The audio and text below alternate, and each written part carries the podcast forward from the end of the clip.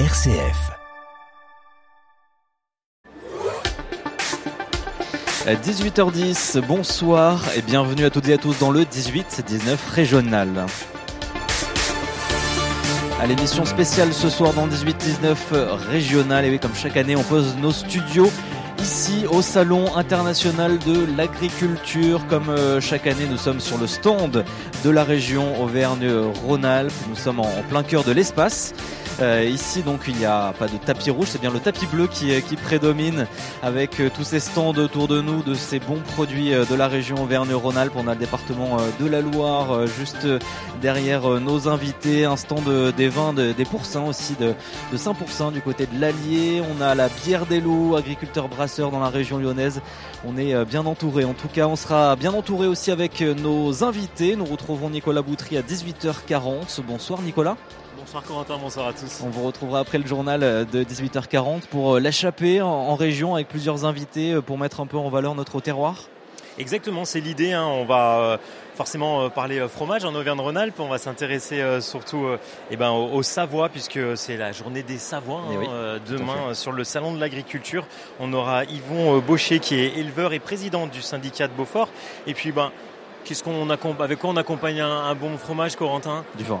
Ah bah voilà, bon du vin, vin. et puis du vin de Bon Savoie, vin de Savoie, tant qu'à faire exactement avec euh, Julia Cochet qui est viticultrice donc euh, en Savoie et puis on peut-être qu'on va parler un peu chartreuse aussi parce que oh là là le digestif aussi Parce que vous êtes isérois. et que je suis isérois exactement Évidemment. avec la chartreuse ça nous connaît en Isère. Allez, on vous retrouve tout à l'heure donc à à 18h40. Nicolas, à 18h30, votre rendez-vous d'actualité, ce sera en compagnie de Johan Fraisse. Mais tout de suite, nos premiers invités.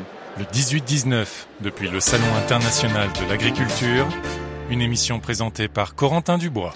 Deux invités aujourd'hui, il était déjà là l'année dernière sur ce même plateau, Fabrice Pankouk. Bonsoir. Bonsoir. Merci d'être avec nous. Vous êtes vice-président de la région, délégué à, à l'agriculture et à vos côtés, Jérémy Giroux. Bonsoir. Bonsoir. Vous êtes vice-président national des jeunes agriculteurs, originaire du Rhône. Vous êtes agriculteur et, euh, et vigneron euh, dans le Rhône, dans le Beaujolais plus précisément, dans le nord du département. On va parler euh, avec vous de tous ces sujets euh, autour de l'agriculture. Il y en a beaucoup, on ne pourra pas tout évoquer euh, dans ces 20 premières minutes. On parlera euh, des nouvelles générations, comment se trouve et comment sera l'avenir un peu de l'agriculture. Mais avant, on va revenir sur... ces dernières semaines qui ont euh, animé bien entendu euh, tout le monde de l'agriculture, le monde politique également avec un, un rendez-vous euh, qui a commencé d'une façon un peu perturbée. C'était samedi à, à l'ouverture du salon de, de l'agriculture. Vous y étiez peut-être Jérémy Giraud? Oui, oui, tout à fait, j'étais, j'étais présent. C'est un, un rendez-vous euh, important ce salon de l'agriculture pour les jeunes agriculteurs? Alors je pense que oui, c'est un rendez-vous important tant pour les jeunes agriculteurs que, pour, le monde, agricole, euh, puisque c'est clairement la vitrine euh, de l'agriculture française, de nos produits, de nos terroirs. Et puis euh, ils travaillent, enfin les agriculteurs préparent leurs bêtes des concours départementaux et régionaux pour justement les, les faire monter au Salon international de l'agriculture à Paris. Et puis sans oublier bien sûr où on est, on est dans le hall des régions, le hall des terroirs et tous les produits et tous les bons produits de nos terroirs et nationaux qui sont, qui sont représentés sur, Ouais. sur ce salon. Évidemment. Et puis c'est euh, bien sûr des tensions euh, qui ont éclaté au niveau national, voire euh, européen aussi, avec tous ces sujets qui encombrent l'agriculture ces dernières semaines, ces derniers mois. Mais bien sûr, la région est là toujours. Fabrice Pankouk, euh, vous êtes aussi, vous, dans les discussions, dans les négociations. Le salon de l'agriculture, ça fait partie du peut-être le plus gros rendez-vous pour vous en région dans l'année autour de l'agriculture, de rencontrer aussi tous ceux, que ce soit des agriculteurs, mais, mais pas uniquement. C'est évidemment un rendez-vous majeur et on se doit d'être ici sur plusieurs jours. Nous y sommes une, une petite semaine d'ailleurs avec les équipes de la direction de l'agriculture. C'est un grand rendez-vous, mais c'est pas le seul parce que on a aussi le sommet de l'élevage qui euh, se passe sur notre Dans territoire région. régional, Ouais, euh, qui est qui est aujourd'hui devenu euh, un des rendez-vous, je dirais, leader euh, à l'échelle mondiale d'ailleurs, hein, euh, au- autour des questions de l'élevage. Et puis il y a tout ce que l'on fait au quotidien, parce que l'action du terrain, euh, on est présent dans chaque département, euh, on est présent dans plusieurs départements chaque semaine, euh, parce qu'il faut être au plus près des préoccupations. On l'a vécu hein, dans cette période qui a été ici difficile. Euh, il y avait besoin d'une euh, véritable expression. Je crois que la profession l'a fait, l'a même bien fait, dans la mesure où ça a été compris d'ailleurs de la société. Les, les Françaises et Français ont été à l'écoute de ce que la profession a voulu exprimer. Je crois qu'il y a des messages très importants qui ont été passés, qui concernent d'abord directement évidemment euh, le national, avec aussi ce, lien du côté européen. Mm. Nous l'avons appréhendé aussi s'agissant de nos politiques régionales, parce que tout ça fait un tout naturellement. On essaie en Auvergne-Rhône-Alpes d'être euh, aux avant-postes des, attentes de la profession. On, construit avec la profession et avec euh, les autres collectivités les actions qui sont mises en œuvre pour soutenir l'agriculture. Ça a été pour nous aussi l'occasion de faire une introspection de la manière avec laquelle on a conduit au cours de l'année 2023 les renouvellements autour du FEADER, nos plans de filière également qui euh, accompagnent euh, évidemment l'ensemble des investissements de l'agriculture. Et on détaillera tout ça justement euh, avec la région Verne-Rhône-Alpes qui investi bien entendu dans, son agriculture, qui soutient ses agriculteurs. Un premier budget agricole de, France, la région Verne-Rhône-Alpes est bien entendu euh, toujours là. Euh, les jeunes agriculteurs, donc on, l'a dit avec ces sujets euh, qui ont ces sujets nationaux qui, étaient bien présents ces derniers jours. Est-ce que les annonces justement d'Emmanuel Macron samedi ont pu un peu apaiser les, agriculteurs? Alors sur les annonces du président de la République, un certain nombre d'annonces ont été faites euh, notamment sur, euh, il va falloir travailler euh, sur un prix rémunérateur, puisque aujourd'hui on parle plus de prix rémunérateur que de prix plancher, puisque le prix rémunérateur inclut indéniablement les coûts de production. Tant, enfin, quand on parle de coûts de production, c'est par exemple pour produire un litre de lait, combien ça coûte, plus bien sûr en incluant le, le, le coût de l'agriculteur, bien sûr la rémunération, et souvent euh, dans nos campagnes, c'est ce coût, il est souvent euh, pas pris en compte et c'est bien dommage. Euh, sur, ces, sur les annonces là, un certain nombre aussi, notamment sur les exploitations en difficulté, un recensement des exploitations en difficulté qui va, qui va être fait, un certain nombre de, de travail qui va être mis aussi au bout du jour avec les organismes bancaires, des annonces de Bruno Le Maire qui ont été faites, qui ont été faites dans la journée, notamment en lien avec les banques et euh, et les assurances. Donc voilà, c'est des annonces. Le président de la République euh, nous a euh, donné trois semaines pour retravailler tout ça. Donc un, gros travail, gros travail qui s'engage et encore une, une grosse pression de la, une grosse pression de la, profession agricole. Si je puis prendre cette expression qu'avait pris Laurent Vauquier, les braises sont encore chaudes. Ouais, tout à fait. Qu'est-ce que vous attendez justement de la, région, de la région Auvergne-Rhône-Alpes? Alors vous avez euh, aujourd'hui des responsabilités au niveau euh, national des jeunes agriculteurs, mais vous avez été représentant euh, dans le Rhône et puis en Auvergne-Rhône-Alpes aussi. Qu'est-ce que vous attendez d'une région comme, comme la nôtre? Alors je pense que notre région, pour, pour parler de la région que je connais le mieux, la région Auvergne-Rhône-Alpes, on peut toujours attendre plus, hein, on peut toujours demander plus. Euh, je vois, euh, je sais que quand on, on, a des, on a souvent des discussions avec euh, avec Fabrice Pancook sur sur l'agriculture puisque c'est sa délégation. ils répondent toujours présent. C'est vrai qu'on a une région, vous l'avez clairement dit vous aussi, premier premier budget agricole de France. Sur la DGA, notamment sur la dotation jeunes agriculteurs, il y a eu un, gros travail de fait. Et les jeunes agriculteurs, on a travaillé en lien étroit avec la région.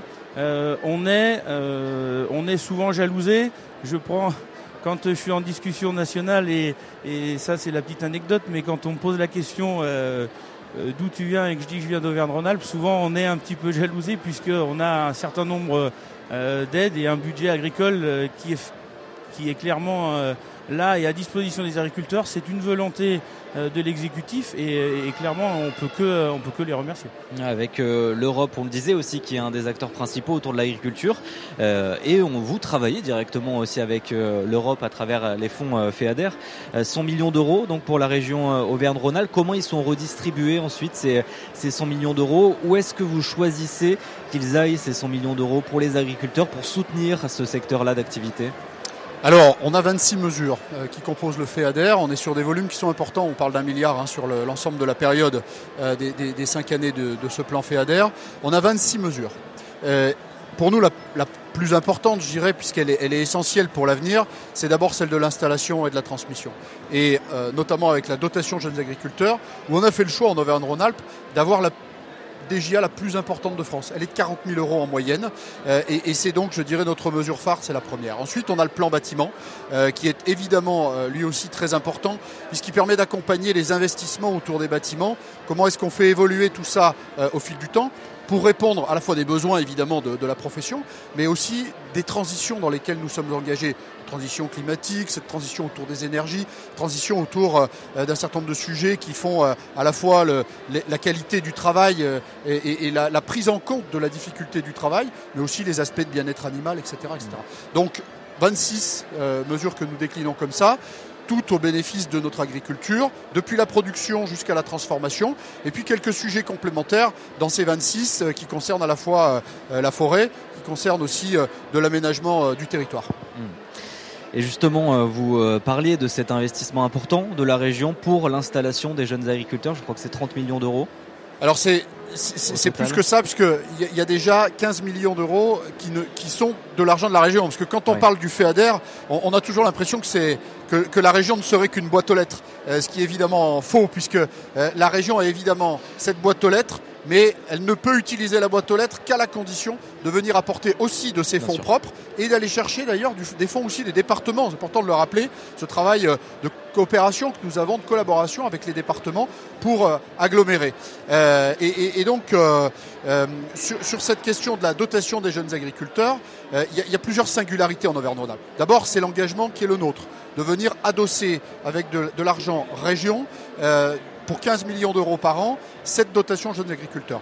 Ensuite, par rapport aux autres régions, il y a deux autres singularités. La première, c'est qu'on a une modulation et on ne donne pas à tout le monde la même chose. En fonction de, du territoire sur lequel vous êtes installé, des démarches de progrès dans lesquelles vous pouvez être engagé, eh bien, il y aura une bonification qui permettra d'augmenter ce niveau de, la mmh. DGA.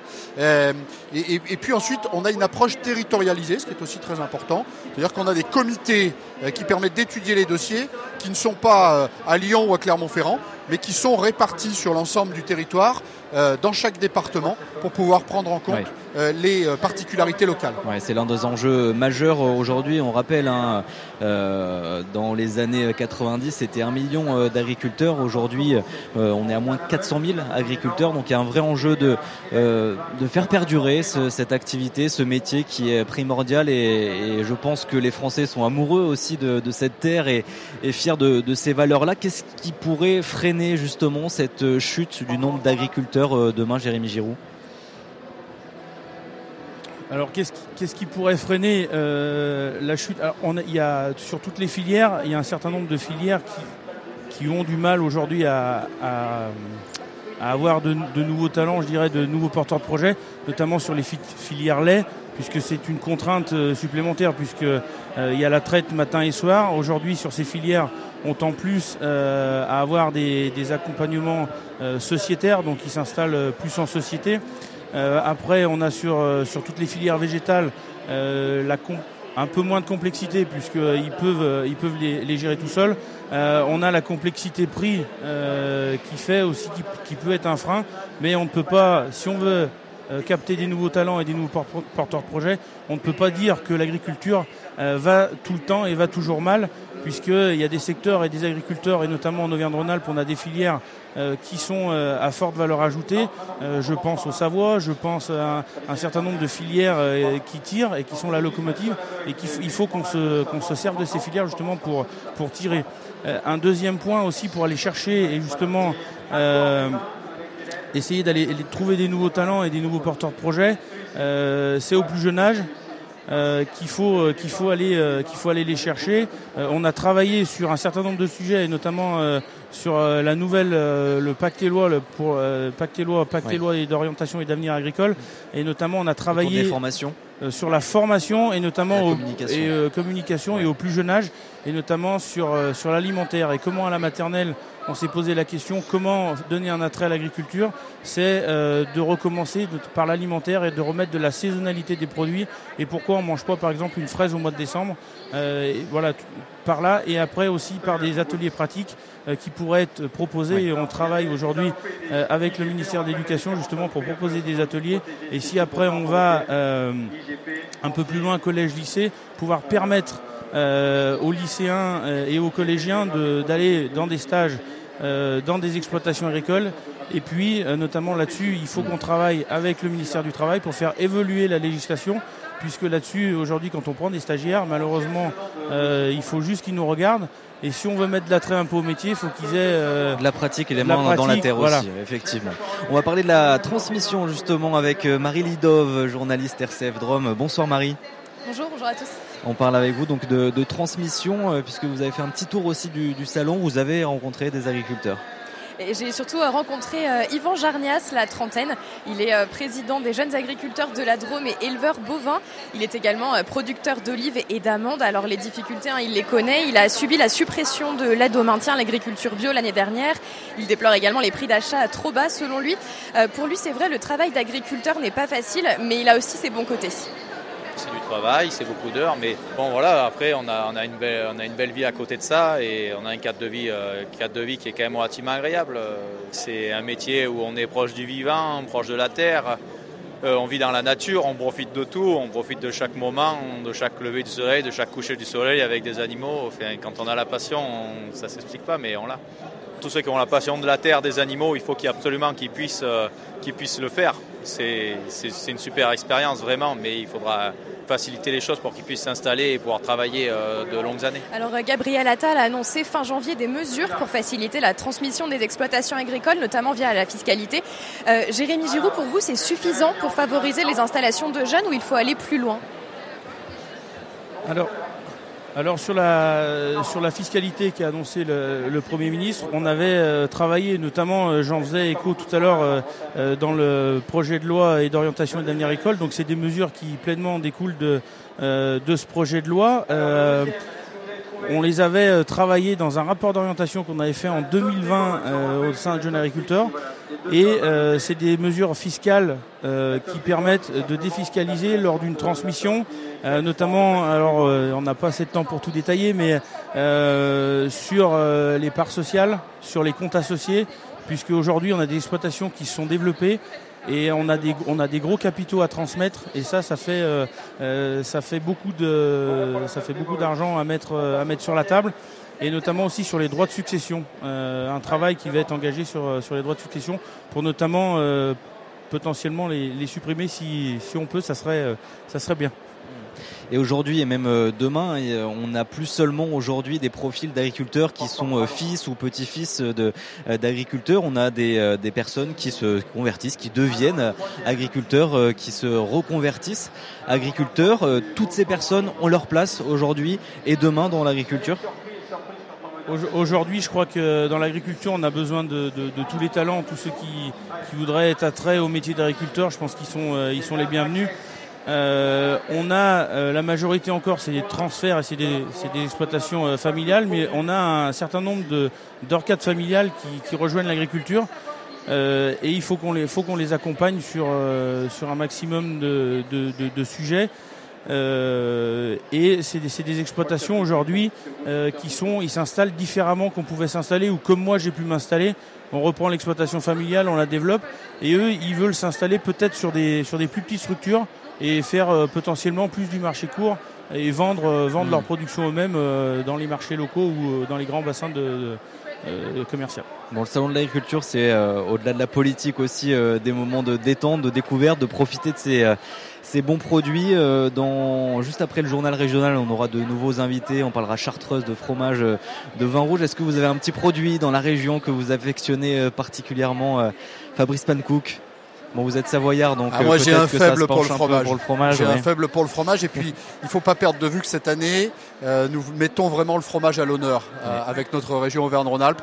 Demain, on a ce grand rendez-vous autour du plateau de fromage avec nos AOP IGP 21 produits qu'on va retrouver euh, sur ce grand plateau. C'est une première. c'est l'occasion. Le grand plateau en plus de France. C'est le hein, plus grand plateau de France. C'est l'occasion de rappeler la place de notre région euh, sur le, fromage et les crèmes. C'est un élément qui est très important. Euh, donc oui, mon appétence, elle va plutôt en direction du fromage pas que le Beaufort, parce que je crois qu'il faut avoir un, regard un peu global. Et, j'avoue être assez gourmand de tout ce que ça peut nous, nous permettre de, de, déguster, voire même d'accompagner ce fromage, puisque euh, c'est pas Jérémy qui me dira le contraire. Notre région, c'est aussi une grande région viticole.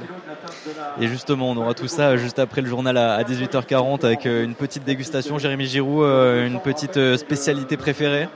Ah bah moi indéniablement comme disait Fabrice pour pour accompagner pour accompagner le fromage, le vin en tant que producteur de Vous restez chauvin tous les deux. non, mais on, a un on a un attrait quand même à notre région et à notre à notre territoire, mais bien sûr à consommer avec modération. Merci beaucoup à tous les deux d'avoir été avec nous. Euh, Fabrice Pancout, vice-président de la région Auvergne-Rhône-Alpes, délégué à l'agriculture, et Jérémy euh, Giroud, vice-président national des jeunes agriculteurs. Merci beaucoup. Merci à vous. Allez, dans un petit instant, donc on retrouve à 18h40 nos prochains invités pour euh, dégustation de vin, de fromage. On va vous faire découvrir les produits de la région. Mais tout de suite, vous retrouvez l'actualité régionale avec Johan Fraisse.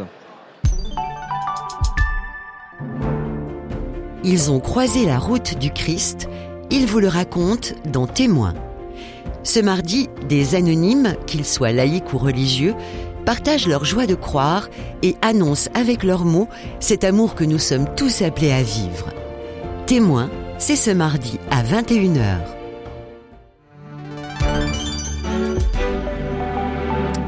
– 18h30, RCF en Auvergne-en-Alpes. Allez, c'est parti pour l'actualité du jour. Sans ce feu vert, Casino. Et ses 50 000 salariés auraient été placés en liquidation judiciaire. Le plan de sauvegarde du groupe stéphanois validé hier hein, par le tribunal de commerce de Paris, l'intersyndical dans notre journal ce soir. Et puis nous nous pencherons aussi sur le monde rural ce soir, alors non pas par le prisme agricole, mais par celui de la désertification médicale. Et cette question, faut-il réguler ou contrôler même l'installation des futurs médecins? On en parlera également ce soir. Et puis des nuages demain, mais à la fin c'est le soleil qui gagne, une journée partagée demain pour notre météo en région. Une météo que nous vous détaillons comme d'habitude en toute fin de journal.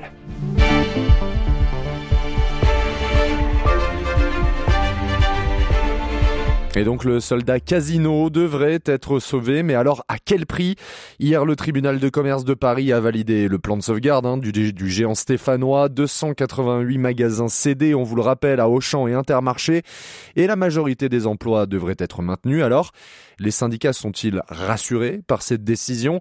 La réponse ce soir de Jean Pastor, délégué syndical du groupe CGT, et l'un des porte-parole de l'intersyndicale au, micro de Camille Morera. Rassuré, euh, il va y avoir une continuité du groupe Casino, mais à quel prix? La prix de la cession de la moitié de l'entreprise. Donc, euh, rassuré, oui, pour ceux qui vont rester, et moins rassuré pour ceux qui s'en vont. Quand on leur pose la question de savoir combien de salariés vont être licenciés, ils savent pas. Quand on leur demande des indemnités supralégales que vous annoncez, ils savent pas. Quand on parle du plan de départ volontaire, combien de personnes ça va concerner Ils savent pas. Ils savent rien, ces gens. Le seul truc qu'ils savent, c'est que le groupe Casino perd de l'argent. C'est on perd de l'argent, on coupe les branches mortes et le social, on verra plus tard.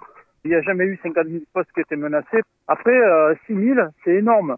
Si c'est éparpillé sur tout le territoire, vous dites, bon, les bassins d'emploi vont être impactés, mais dans une moindre mesure. Vous voyez ce que je veux dire? Quand on prend, par exemple, ça va toucher pratiquement euh, 1500 personnes sur la ville de Saint-Etienne, euh, vous pensez que le bassin de l'emploi de la ville de Saint-Etienne va être fortement impacté par la perte de ses emplois et les élus locaux ont des soucis à se faire. Après, euh, du moment qu'on a licencié un salarié, c'est toujours un salarié de trop. Et l'intersyndicale se réunit donc demain 11h, demain matin, pour décider si oui ou non ils feront appel de la, de la décision du tribunal de commerce de Paris et des accusations, mais une impossible exclusion. Aujourd'hui, le père Johannes Rivoire ne sera finalement pas évincé des rangs de sa congrégation religieuse. Ce prêtre missionnaire oblat de Marie Immaculée est poursuivi hein, par la justice canadienne pour des agressions sexuelles commises dans les années 70 sur de jeunes Inuits. La France refuse toujours son extradition hein, et la province française des Oblats, dont le siège est à Lyon, vient d'apprendre qu'en raison de son âge, 93 ans, eh bien, il ne sera pas exclu de sa congrégation, ce que déplore la branche française de l'ordre religieux en question qui a pris le parti hein, de soutenir les victimes. Elle annonce l'ouverture d'une enquête menée par une commission indépendante sur les agissements donc du père Rivoire pendant ses 30 ans de mission au Canada. Et puis allez, on continue ce, ce journal par cette question. Faut-il réguler l'installation des médecins? Pour l'instant, la nouvelle ministre de la Santé, Catherine Vautrin, ferme la porte. Plusieurs élus et associations pressent pourtant le gouvernement d'agir hein, pour débloquer les situations de déserts médicaux. Julia Bretonnet, par exemple, est un jeune médecin généraliste. Elle a fait le choix, il y a quatre mois, de s'installer aux Ancises, dans les Combrailles, une petite commune de 1500 euh, habitants, mais refuse toute idée d'obliger ses confrères à s'installer en zone rurale. Écoutez. Je pense que ma vocation pour la médecine générale aurait été euh, très ébranlée si on m'avait obligé à aller à un endroit où j'avais absolument pas envie d'être. Je pense que la première question à se poser, c'est où est-ce qu'il n'y a pas de désert médical en France? Parce que, à ma connaissance, moi, tous mes collègues qui se sont installés ne se sont pas installés dans des zones surdotées. Tout le monde a du travail. Donc, je pense que déshabiller Paul pour habiller Jacques n'a pas grand intérêt, malheureusement. On n'est pas assez nombreux, ça c'est une certitude. On travaille plus comme les collègues d'avant. On voit moins de patients par jour, on travaille moins de jours, je pense, en effet, par semaine. Pour une autre médecine aussi, hein, et c'est un problème mathématique, plus de demandes, moins d'offres, il manque des gens. Allez, direction l'Isère maintenant, où on va essayer de faire travailler notre imagination ce soir. Tiens, si on vous demandait de totalement changer de lieu de travail par courrier du jour au lendemain, comment est-ce que vous prendriez la nouvelle? Alors sûrement mal. Et c'est comme ça que le prend aussi les agents de ménage du centre des impôts de Grenoble. Un peu plus d'une dizaine d'entre eux auraient reçu un courrier recommandé ces derniers jours de la part de leur employeur, hein, Elior de Richebourg, leur notifiant d'une mutation non concertée et non voulue dans d'autres établissements, notamment des EHPAD de la région grenobloise. Des mutations imposées vers des établissements où les protocoles sanitaires sont différents, plus stricts que dans de simples bureaux administratifs. Des agents qui se sont donc mobilisés aujourd'hui devant le centre des impôts grenoblois pour le deuxième jour d'affilée et des équipes en grève depuis vendredi. La plupart des mutations en question sont effectives dès lundi prochain. Et un dispositif gouvernemental vieux de 30 ans se découvre une nouvelle jeunesse. Hein. Le dispositif France Ruralité Revitalisation a été dévoilé. Il prend la suite de ce qu'on appelait alors les ZRR, les zones de revitalisation rurale à partir du 1er juillet de cette année. 91% des communes de Haute-Loire, 9 communes sur 10 du département sont inclus dans le dispositif. Ils participent à renforcer leur attractivité, tout simplement. Mais dans cette nouvelle mouture, toutes les communes de la communauté de communes des Sucs, sauf Retournac, sont exclues. L'annonce provoque la colère des élus du territoire, Cédric Bonnefoy. L'image est rare et peu habituelle. Les neuf maires des communes des Sucres réunis derrière une table écharpent le tricolore en bandoulière. Le sujet aura réussi à fédérer l'ensemble des élus. Ils regrettent un effet de seuil. Le territoire des Sucres n'est pas dans le prochain dispositif car sa densité de population est de 64 habitants au kilomètre carré. La barre est fixée à 63. Mais surtout, les élus s'inquiètent des conséquences sur l'attractivité. Le dispositif permet aux entreprises et aux professionnels de santé de bénéficier bénéficier d'avantages fiscaux. Sans ça, l'hôpital d'Issingeau pourrait être en danger. Pierre Liogier est le maire de la ville. On sait que dans les quelques années à venir, il y aura un problème de démographie médicale et que sans médecins libéraux, l'hôpital d'Issingeau repose sur la médecine de ville, l'hôpital sera en difficulté. Trois départs de médecins, voire quatre, et que ça compte pour le service médecine et quatre médecins en moins sur le territoire d'Issingeau, c'est des services en moins pour la population. Les élus mettent en avant des réalisations faites grâce aux ZRR, la maison de santé à Chaussante dans la cité des Cinq Coques, l'arrivée d'un dentiste à Saint-Maurice-de-Lignon. Sur l'aspect économique, les maires s'inquiètent de voir des projets abandonnés si la communauté de communes sort du dispositif. Pour faire valoir leurs arguments, les neuf élus seront reçus lundi prochain à 14h30 par le préfet Yvan Cordier et la réunion s'annonce tendue. Allez, on part en montagne enfin où les stations de ski font le plein cet hiver, mais dans l'esprit des hébergeurs locaux, une question, pourront-ils continuer à louer leurs biens encore très longtemps? Les appartements et maisons classés G seront interdits à la, location en 2028, mais les secteurs touristiques particulièrement touchés par le phénomène pourraient obtenir un sursis hein, grâce à une nouvelle méthode de calcul du DPE. Les explications ici de Violaine en montagne, les passoires thermiques sont souvent légion, c'est ce que révèle la dernière étude Elowatt sur le sujet. Les stations des Pays de Savoie trustent même 8 des 10 premières places dans la liste des domaines où elles pullulent le plus. Sylvain Lefaller, cofondateur d'Elowatt. Quand il y a des conditions plus rudes climatiquement, il y a besoin de plus d'énergie.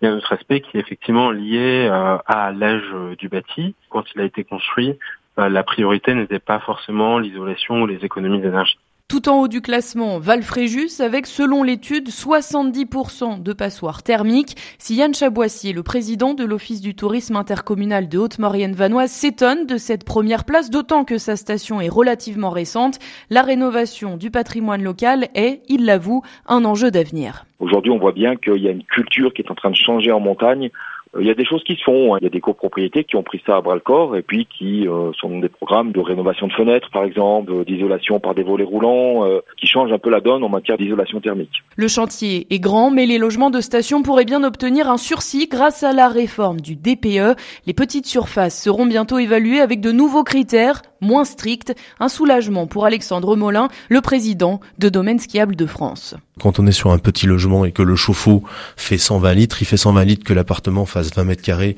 ou qu'il en fasse 70. Donc forcément, les petites surfaces, qui sont souvent les surfaces qu'on met à la location, étaient très impactées par un calcul un peu arbitraire. 14 000 biens classés F pourraient sortir grâce à ces ajustements du statut de passoire thermique, dont un bon nombre en station. Allez, journée à deux ciels demain en région. Un premier à dominante grise, nuages, quelques gouttes de pluie pour le nord du territoire le matin. Et un deuxième plus ensoleillé, bleu l'après-midi d'après les prévisions météo France. Les températures se calquent à celles d'aujourd'hui. Comptez 4 degrés demain matin pour Murat dans le Cantal et Aix-les-Bains, jusqu'à 7 degrés pour Lyon dans cette matinée. Et puis l'après-midi, le soleil qui refait donc surface. 9 pour Annecy et Le Puy, 10 pour Aubenas et Montélimar. Et jusqu'à 11 pour Grenoble. Allez, l'actualité, on la met de côté pendant quelques instants pour retourner du côté de Paris au Salon international de l'agriculture. Bonne fête grand-mère, ce sera l'occasion de leur souhaiter ce dimanche 3 mars. Mais qui sont les grand-mères aujourd'hui? Ont-elles toujours leur mot à dire? Comment garder un lien malgré l'éloignement? Et comment se situer dans une famille dite recomposée? Autant de questions que nous aborderons avec Viviane Coves Masfetti. Elle est psychiatre et auteure d'une vaste enquête publiée chez Odile Jacob. Et enfants ou petits-enfants, vous êtes bien sûr conviés. Tu me remercieras plus tard.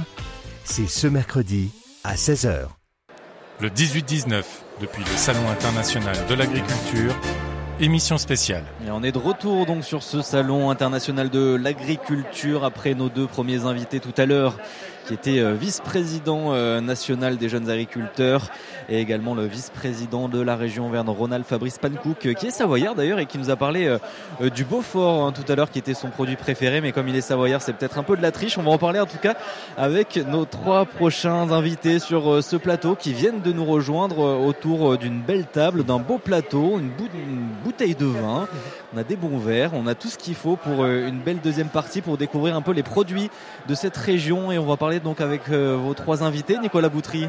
Et oui, euh, Corentin, euh, alors une partie des produits de la région, évidemment, il a fallu faire un choix. Moi, étant isérois, bah, je me suis tourné un petit peu vers la Savoie parce que, on rappelle le contexte, c'est la journée des Savoies demain, si je me trompe pas. Je regarde un de mes invités, Yvon Baucher, hein, qui est juste à côté de moi. Allez, je commence par vous, Yvon Baucher. Vous, vous êtes éleveur de vaches tarines et donc producteur de Beaufort, puisque c'est une des races qui produit le Beaufort avec l'abondance, si je me trompe pas, c'est ça?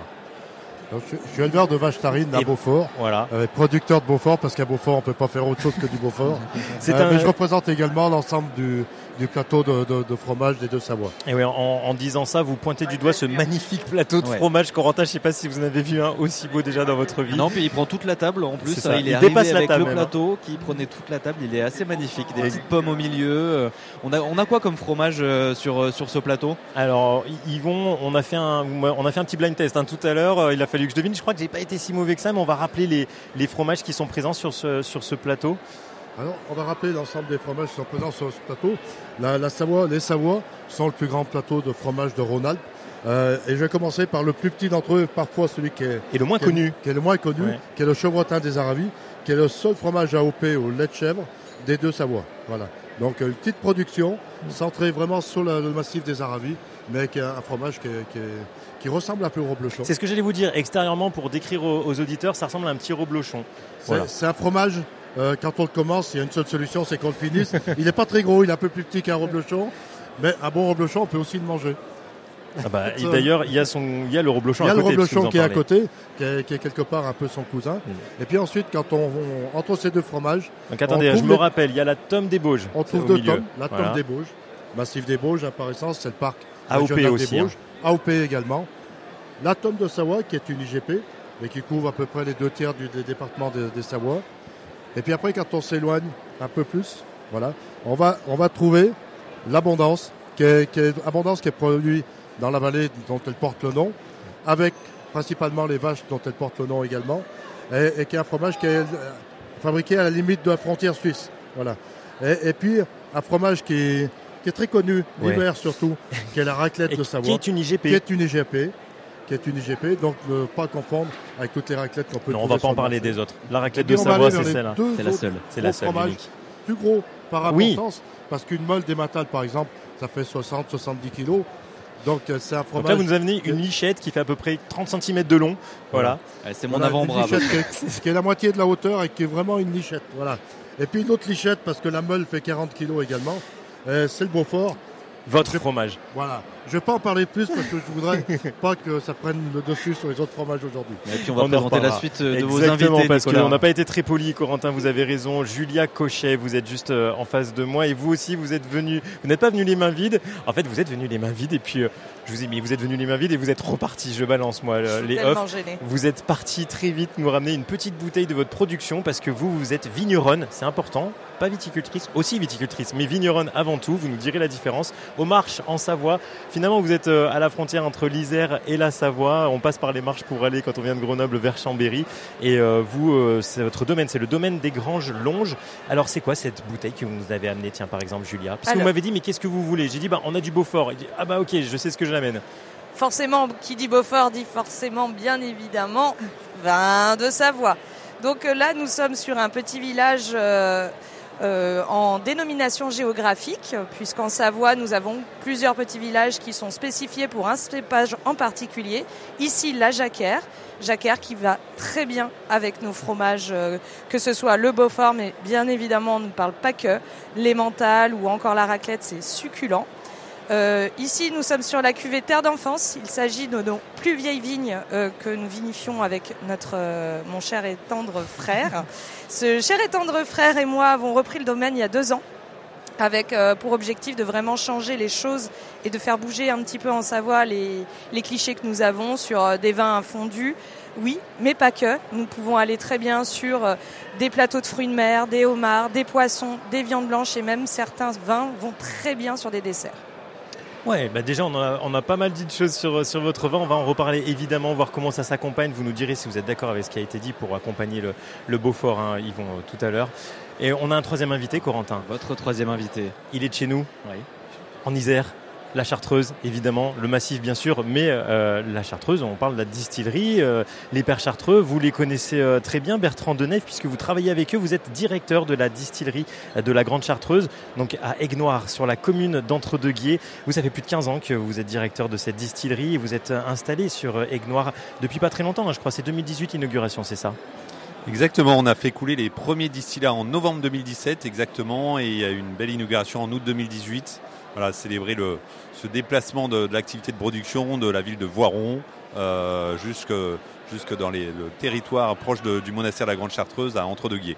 Comment vous, vous faites euh, ce lien voilà, entre ces produits euh, régionaux, la chartreuse? On ne sait pas comment elle est faite puisque c'est un secret. Je crois qu'il n'y a que deux moines qui ont le secret de cette fameuse recette. Vous, vous la cuisinez pourtant cette recette, mais vous savez pas ce qu'il y a dedans. C'est ça qui est incroyable.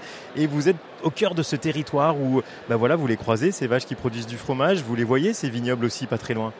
Alors tout à fait, et je trouve qu'il y a quelque chose qui nous lie euh, énormément, c'est le, temps. Euh, c'est ce que j'explique souvent euh, autour de la Chartreuse, hormis l'histoire, monastique, la, la- la- la- parc, le parc, la région. Mais ce qui fait la Chartreuse et ce qui fait nos produits, ce qu'on a en commun, c'est le temps. Pour, pour élever un vin, il faut du temps. Pour affiner un fromage, il faut du temps. Et pour faire une belle liqueur, il faut du temps aussi, parce que la, la chartreuse jaune ou la chartreuse verte passe du temps en vieillissement en cave. Puisque vous vous parlez de temps, euh, c'est historique la Chartreuse. hein. le manuscrit date de 1605. 150 ans de, recherche et développement, ça c'est pas mal. On pourra le dire euh, aux industriels euh, de la région aussi. Euh, Là, ils ont mis 150 ans à élaborer cette recette, les moines, pour arriver à l'élixir en 1764. Puis ensuite, les Chartreuses vertes et jaunes. On, on en reparlera. On parle du temps, Julia Cochet, justement, pour faire mûrir des grains de raisin qui donneront ensuite ce vin que vous vinifiez. Vous, c'est quoi votre approche après deux ans, avoir, après avoir justement repris euh, eh bien, ce domaine avec votre frère Comment vous voyez votre métier de vigneron? Déjà, re- redites-nous la différence entre vigneron et viticulteur pour les personnes qui nous écoutent. Alors, le viticulteur est une partie du, entre guillemets, du travail de vigneron, c'est-à-dire qu'on va cultiver vraiment la plante. On va la récolter et ensuite ça s'arrête là pour le métier de viticulteur normalement. Mais ça devient très généralisé donc il n'y a pas de souci, il n'y a pas d'erreur, ne vous excusez pas. Si vous traitez un vigneron de viticulteur, il ne le prendra pas mal. Mais le vigneron, lui, va vinifier, donc ensuite sa récolte et ensuite le, vendre. En fait, c'est toutes les étapes d'un vigneron indépendant. Et c'est quoi pour vous l'avantage ou comment vous avez choisi finalement euh, ben, de devenir vigneronne? Alors, bah, euh, bien évidemment, nous sommes, mon frère et moi, un vignoble euh, de famille. Nous avons repris la suite de notre grand-père et de notre papa il y a deux ans. Nous sommes chacun allés faire des études différentes pour pouvoir se rassembler sur ce petit domaine de 4 hectares et demi. Le but étant de, comme je vous disais, de faire un peu changer les choses. la terre d'enfance, donc on est sur le village des Abîmes. On est parti sur un élevage sur lit avec euh, du sucre résiduel euh, naturel, c'est-à-dire qu'il nous restait un petit peu de sucre après les fermentations cette année-là. Au lieu de rajouter en fait des levures qui ne seraient pas euh, nécessaires, voilà, obligatoires, on a décidé de garder pour ce millésime cette petite sucrosité que ben, les gens peuvent parfois aimer. C'est un risque, en effet, parce que les vins de Savoie sont considérés comme secs. Et eh ben non, là, celui-ci va être avec un peu de sucrosité et un élevage sur lit qui va donner encore en complexité, notamment avec des notes de genièvre. La vieille vigne, c'est ça, c'est ce qu'on appelle aussi, c'est ces vins qui deviennent assez sucrés et qui se récoltent finalement euh, de plus en plus euh, tôt, de plus en plus tard. il y a aussi au niveau du climat, ça, ça joue, ça joue aussi dans les vins aujourd'hui et pour la récolte et pour euh, ce que deviennent nos vins aujourd'hui, non? C'est tout à fait dans ça. Nos régions. En 2022, en plus, sur notre région, nous avons eu des, des périodes de vendange très précoces. Euh, les abîmes, on était sur euh, début euh, septembre, alors que normalement on est plus 15 jours bien ou 3 semaines plus tard. Donc ce qui a donné des vins avec beaucoup de sucre, ce qui va évidemment, par la suite donner beaucoup d'alcool. Là, pour le coup, non, pas trop d'alcool. Nous sommes sur un vin à 11 degrés, donc euh, les vins à la mode. Tout à fait correct. C'est-à-dire euh, léger et fruité. Oui, parce que ça monte vite à 14 aujourd'hui. Hein. Oui, oui, oui. Bon, après, ça dépend. La jacquère, pas encore, mais euh, sur d'autres cépages, oui, on peut y monter très facilement. Avec vous, Yvon Baucher, on, on, parle justement avec Julia de cette passation. On voit que c'est le grand-père qui avait le domaine au départ, puis ses parents, et aujourd'hui ils reprennent depuis deux ans avec, avec son frère. Euh, vous, comment vous voyez les choses euh, au niveau du Beaufort, euh, les éleveurs, les producteurs Comment ça se passe à ce niveau-là? C'est des petites exploitations On est, en montagne C'est des petites exploitations, c'est des exploitations en montagne, à une altitude moyenne à peu près de 1000-1200 mètres. Pour ce qui est de, des vallées, et on monte l'été jusqu'à 2500 mètres d'altitude. Donc on a l'habitude de dire qu'on est les, les, derniers nomades des alpages. alors il y a des troupeaux qui transhument en bête à viande, mais en matière laitière, on fait partie de ces gens qui ont encore un mode de vie qui est, qui est adapté à la montagne, qui est adapté à la nature, et on va suivre nos animaux. Le principe, c'est vraiment de suivre la végétation avec les animaux et nous de les suivre sur l'alpage. Oui, justement, juste pour rebondir sur ce qu'on disait avec Julia sur ce changement climatique qui est une réalité, euh, les fourrages, les, alpages aussi, ils changent, vous les voyez changer. Comment est-ce que vous gérez ça, vous, à votre niveau? Alors, ce qui change beaucoup, c'est qu'on est passé de 4 saisons à 2 saisons. On a en gros un hiver qui, qui tarde cette année un peu à venir, mais qui est quand même présent. Et puis ça va très vite au printemps.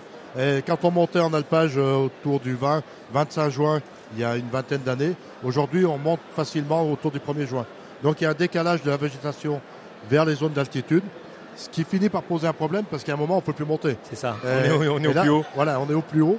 Et, on a des périodes de sèche euh, de plus en plus fréquentes à ces altitudes-là ce qui commence à poser de réels problèmes, entre mm. autres au niveau de l'alimentation en eau. Et on parlait justement de, de ces saveurs aussi avec euh, ce vin des, pays de Savoie.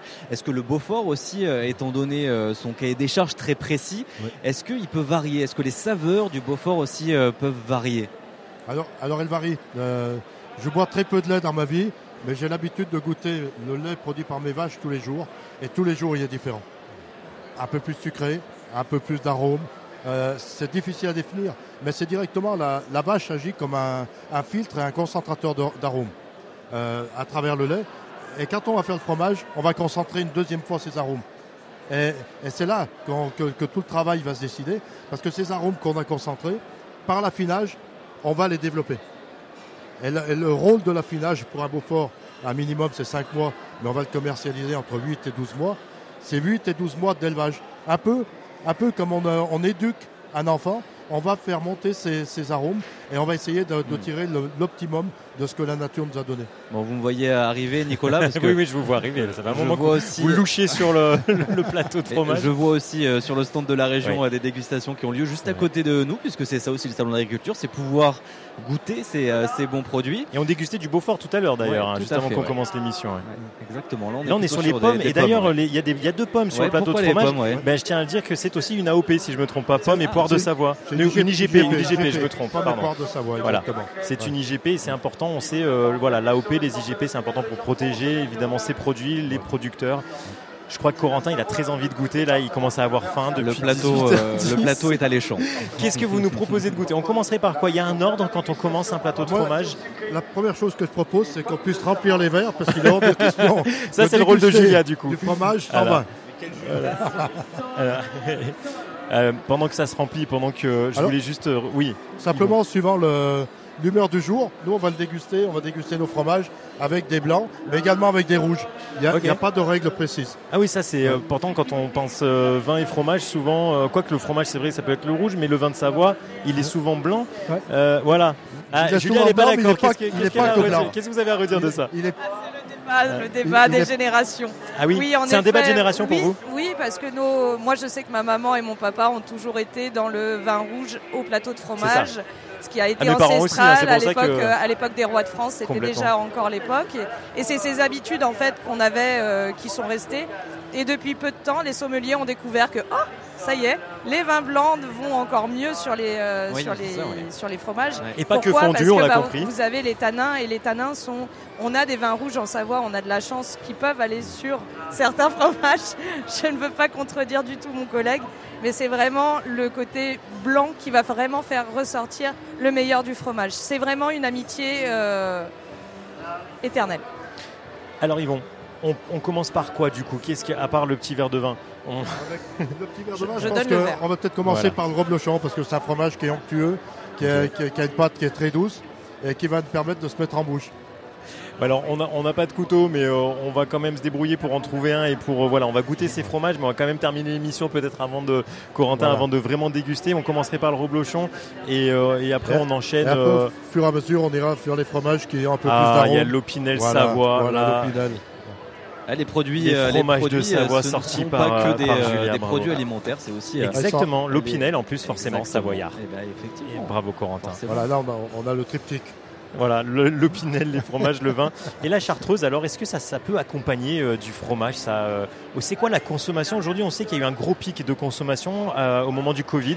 Euh, il y a eu une- un engouement pour, pour la chartreuse, au point où aujourd'hui, on a l'impression que ben, euh, ce qui se dit, c'est que les moines ne veulent plus euh, produire assez euh, et euh, pour euh, subvenir euh, à la demande. Mais c'est faux en fait, ça, c'est ça, hein, Bertrand de, de Nève.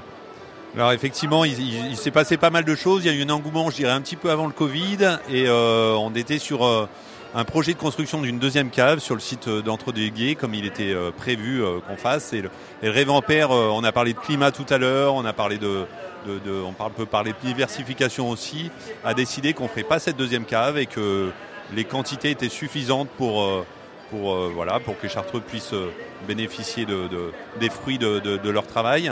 Et, euh, mais, et voilà, maintenant on est ce qu'on appelle on met les, les- clients sous allocation. C'est un peu un, mot euh, bizarre qui, qui dit que qu'effectivement euh, le, client peut pas euh, euh, choisir si s'il veut acheter 6 ou 12 bouteilles, on va le, on va le limiter. Ça, permet aussi d'avoir une réflexion un petit peu raisonnée sur, euh, bah, euh, l'usage de ces plantes. On est sur un monde de 130 plantes, fleurs, écorces, épices, racines. Il y a 50% des plantes euh, qui sont récoltées dans les Alpes françaises jusqu'aux Alpes italiennes. Ces plantes, elles sont issues d'un terroir, comme issu le, raisin de Julia, comme est issu le, le, fromage d'Yvon. Et il y, a un- certain respect et un- une certaine attention à ce climat qui change. Eh ben, merci beaucoup. Vous avez fait le lien entre ces trois produits finalement, là représentant une partie seulement de la région Vernon-Alpes. Évidemment, Corentin, on ne peut pas parler de tout. On, a fait choisi... toujours des jaloux, mais en tout cas, on avait des, des très bons produits avec ces euh, trois invités. Merci beaucoup à tous les trois d'avoir été euh, avec nous. On va pouvoir déguster ce, ce beau plateau de fromage et ce vin des Pays de Savoie. Merci beaucoup en tout cas d'avoir été euh, avec nous. Merci à vous aussi, Nicolas Boutry. Merci Corentin, avec nous grand avoir plaisir. fait vivre un peu ce, ce terroir régional en Auvergne-Rhône-Alpes. Le 18-19, c'est terminé, mais toute l'équipe régionale de RCF revient demain. Merci à Benoît à la réalisation de cette euh, émission. Tout de suite, vous retrouvez l'actualité avec Baptiste Madinier. Et nous, on se dit à demain, 18h10. Très belle soirée. À demain et prenez soin de vous.